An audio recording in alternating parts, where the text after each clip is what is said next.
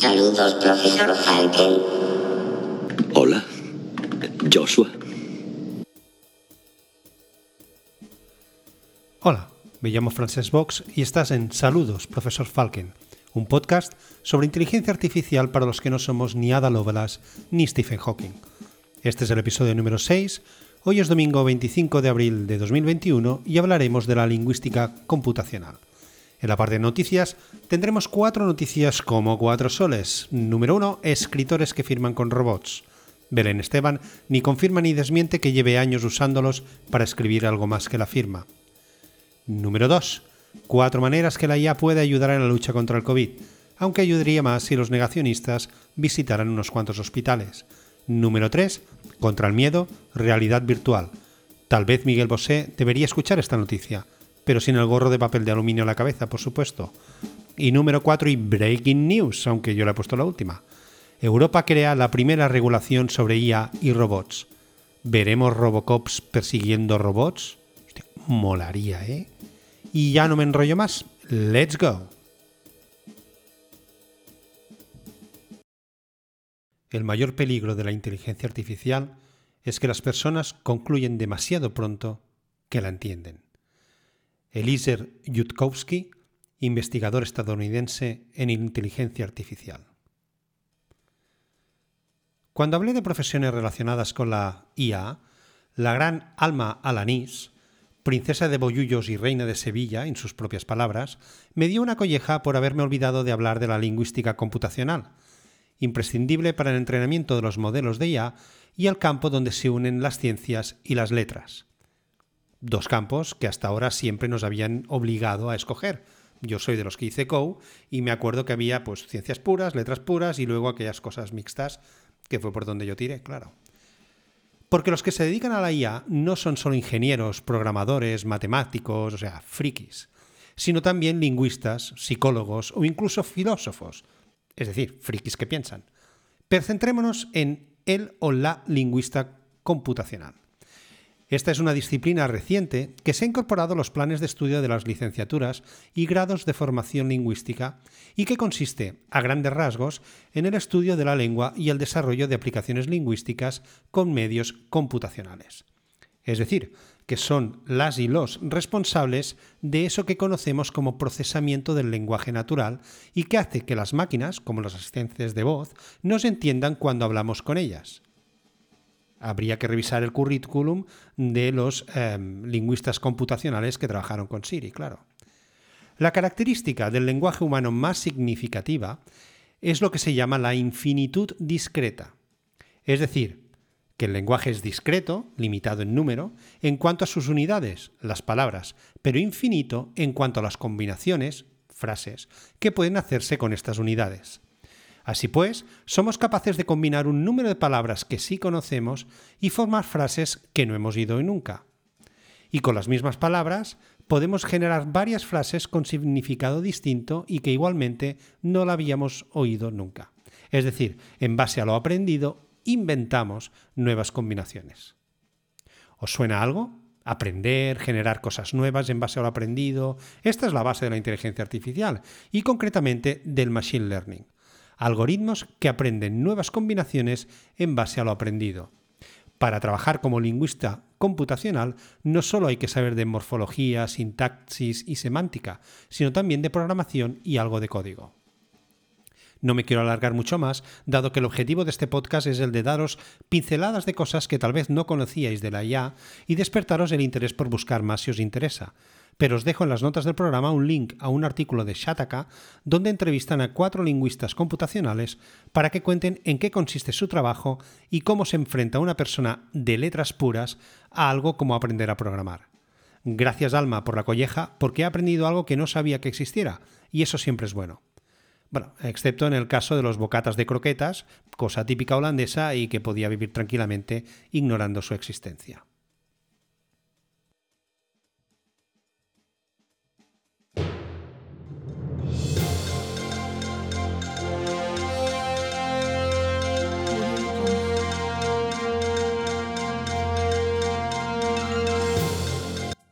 Y en la parte de noticias esta semana destacamos escritores que firman con robots. Para los que no lo sepan, anteayer 23 de abril fue San Jordi, San Jorge, y se celebra el Día Mundial del Libro. Esta efeméride fue fijada por la UNESCO en este día en conmemoración de la muerte en 1616 de Miguel de Cervantes, William Shakespeare y el Inca Garcilaso de la Vega, este nacido en Perú, no confundir con el español Garcilaso de la Vega, nacido en Toledo. Aunque, por lo que he leído últimamente, parece que ninguno de los tres murió ese día. Pero bueno, eh, tampoco Cervantes murió el día 22, o sea, no viene de un día. Lo que sí que nos debería preocupar no es que la UNESCO hubiera escogido un día irreal para esto, sino que se tenga que escoger un día para obligarnos a leer o al menos a comprar libros. Quien sí murió el día 23 de abril fue el gran escritor catalán Josep Pla. Pues bien, en Cataluña ese día es además el Día de la Rosa, en honor a San Jorge por haber matado al dragón y liberado a la princesa. La leyenda cuenta que de la sangre que brotaba de la herida mortal del dragón salió una rosa roja. Por eso es un día en que la tradición manda que las mujeres regalen un libro a sus parejas y los hombres una rosa. Además, en general, para todo catalán, este es el Día de los Enamorados, no el 14 de febrero. Otra tradición en Cataluña, no sé en otros lugares, es que por todas las calles se montan puestecitos para vender libros. Normalmente tienen un 10% de descuento y es tanta la recaudación que le llaman el decimotercer mes, porque en ese día se venden tantos libros como en un mes entero. Pues bueno, muchos escritores se sientan en estas paraditas a firmar ejemplares de su último libro, casualmente publicado unos días antes. Claro que todo este tan bonito, tanto holgorio por las calles, era antes de la pandemia. El año pasado no se hizo nada y este año los escritores han firmado en Barcelona a través de robots. Este San Jordi, en una librería de Barcelona, grandes escritores y escritoras se han encontrado con los lectores en una sala, donde han mantenido una conversación de tú a tú por videoconferencia. El autor ha firmado desde su casa la dedicatoria y un brazo robotizado situado en esa librería reproducía exactamente los movimientos, de manera que el ejemplar estará firmado de una manera muy parecida a como se hacía antes. A ver, aquí no hay inteligencia artificial por ninguna parte, aunque lo he leído en algún periódico que decía que sí, que era inteligencia artificial, pero va de robots, y las historias de robots siempre molan. Cuatro maneras que la IA puede ayudar en la lucha del COVID. La IA nos puede ayudar a sacar conclusiones a partir de cantidades ingentes de datos, o un chingo de datos, como dirían en Murcia, entendiendo dichos datos y aprendiendo de ellos. La IA ve tendencias y patrones donde nosotros vemos un montón de números y hace conexiones que serían imposibles de hacer por el cerebro humano. Hay dos maneras con las que nos enfrentamos a grandes cantidades de datos para sacar conclusiones. Una es organizarla a través de visualizaciones agregadas o gráficos que nos suman números en base a, pues yo qué sé, todos los números de un solo día nos lo hace automáticamente. La segunda sería aplicar algoritmos de Machine Learning que analizan grandes cantidades de datos más rápido y con mayor precisión que el cerebro humano, proporcionando los resultados e incluso sugiriendo soluciones. ¿Cómo aplicamos esto a la COVID? Pues bueno, una manera, tienes una base de datos que es demasiado grande como para ser procesada manualmente. Imaginad que estáis intentando recopilar datos de pacientes de COVID-19 para establecer la duración media y la duración más habitual del periodo de incubación. Al principio de la pandemia, con unos cuantos casos, puedes intentar hacerlo por ti mismo, rellenando una hoja de Excel, pero luego otra, y luego otra. Pero a poco, a no ser que seas la calculadora humana, sí, José Bono, aquel que le metían toda una tira de números y haciendo 24, 42, 32, 140. Pues a no ser que seas José Bono, necesitarás ayuda no solo para almacenar los datos, sino para analizarlos. Este problema se incrementa exponencialmente cuando, en lugar de solo cifras, manejamos fotos o vídeos. Situación número 2. Tus datos vienen de diferentes fuentes. Digamos que recibes estadísticas describiendo, entre otras muchas cosas, la duración del periodo de incubación del virus. Pero estos datos vienen de la OMS, del Ministerio de Salud, de los hospitales locales y directamente de algunos pacientes.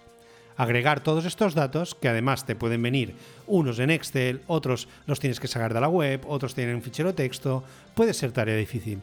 Y aquí es donde la IA puede ayudar. Y si estos datos se reciben regularmente, todo el proceso se puede automatizar recortando el tiempo que pasa entre que se reciben estos múltiples datos y están todos en una base de datos común para ser analizados. Situación número 3. Intentas encontrar respuestas a preguntas complejas. Si quisieras saber si la gente con diabetes está más predispuesta a contraer la COVID, necesitas considerar múltiples factores diferentes, como edad, género, peso, condiciones externas, etcétera, etcétera, antes de sacar ninguna conclusión. Otra vez, una tarea para los algoritmos. Y situación número 4, tu base de datos incluye diferentes tipos de imágenes.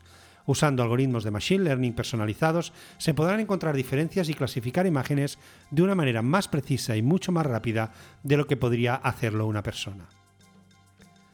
Noticia número 3. Contra el miedo, realidad virtual. Imagino que muchos habréis oído hablar del efecto bata blanca, que es la razón por la que, por ejemplo, la tensión siempre nos sale un poco más alta cuando nos la toman una enfermera, un enfermero, en la farmacia. Es decir, el hecho de estar delante de un sanitario con su bata blanca hace que nuestras constantes se alteren. Pues imaginaos si, en lugar de una bata blanca, es todo un hospital que tenéis que visitar y sois niños o niñas. Una visita previa al centro sanitario a través de un sistema de realidad virtual puede hacer que la experiencia no resulte tan traumática. Esto es lo que hace el proyecto I Am Ready, Estoy Preparado, impulsado por The Ricky Rubio Foundation, fundada por el jugador español de la NBA, Ricky Rubio. Se implementará por primera vez en el Hospital Vallebrón de Barcelona, centro de referencia en radioterapia oncológica pediátrica. Según los doctores, la preparación antes de un tratamiento es clave para evitar la ansiedad o el miedo de los más pequeños. Durante la radioterapia, cuando los niños están completamente solos, es habitual recorrer a la sedación cuando son incapaces de estar quietos. I Am Ready pretende, si no evitar, al menos minimizar el uso mediante una experiencia previa de realidad virtual preparatoria, que combina imágenes reales del hospital y la unidad de tratamiento con un personaje, Nixie, de animación 3D. I Am Ready ofrecerá tres experiencias de realidad virtual diferentes, la primera mostrará cómo será el primer día de radioterapia explorando la sala del TAC, la de terapia y el protocolo de tratamiento, siempre de la mano de Nixie y del personal sanitario. En la segunda, el paciente podrá acompañar a Ricky Rubio en uno de sus entrenos en la NBA, con la idea que los niños sientan que se preparan para la radioterapia de manera similar a la que él se prepara antes de un partido importante. Y la tercera experiencia es para aquellos niños que van a necesitar cirugía, Aquí Nixie les mostrará un quirófano por dentro y el proceso inicial de la anestesia. Y la cuarta última noticia es Europa crea la primera regulación sobre IA y robots. La Comisión Europea presentó el pasado 21 de abril su legislación sobre inteligencia artificial. Se trata del primer marco legal sobre esta tecnología, que además llega acompañada de otras normativas sobre maquinaria y robots. Una nueva normativa sobre IA que quiere garantizar la seguridad y fortalecer la inversión en IA en la Unión Europea, creando varios niveles de riesgo y prohibiendo determinados usos de la IA, como el reconocimiento facial en determinadas situaciones o los sistemas de puntuación social por parte de los gobiernos, cosa que salía en un episodio de Black Mirror, pero que en China es ya una realidad. La regulación establece cuatro niveles de riesgo e informa que las normas deberán ser implementadas por todos los Estados miembros por igual, quedando excluidos de la normativa los usos de la IA a nivel militar, Obviamente, la cabra de la Legión siempre tendrá preferencia.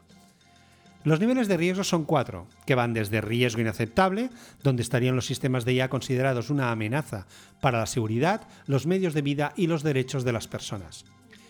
Estos sistemas de IA serán prohibidos y va desde este riesgo inaceptable hasta el riesgo mínimo, el cuarto nivel, donde se engloban los usos como videojuegos, aplicaciones de imagen u otros sistemas de IA que no implican riesgos, en estos casos, la nueva normativa no especifica ninguna medida. Todos los sistemas de identificación biométrica remota serán considerados de alto riesgo. La Comisión Europea ha decidido no prohibir directamente los sistemas de reconocimiento facial, aunque sí especifica que aplicará requisitos estrictos para usarlos. La Comisión establece que el reconocimiento facial tendrá en principio prohibido su uso en zonas públicas y en directo las autoridades no podrán utilizar el reconocimiento facial para prevenir posibles delitos, pero sí hay algunas excepciones.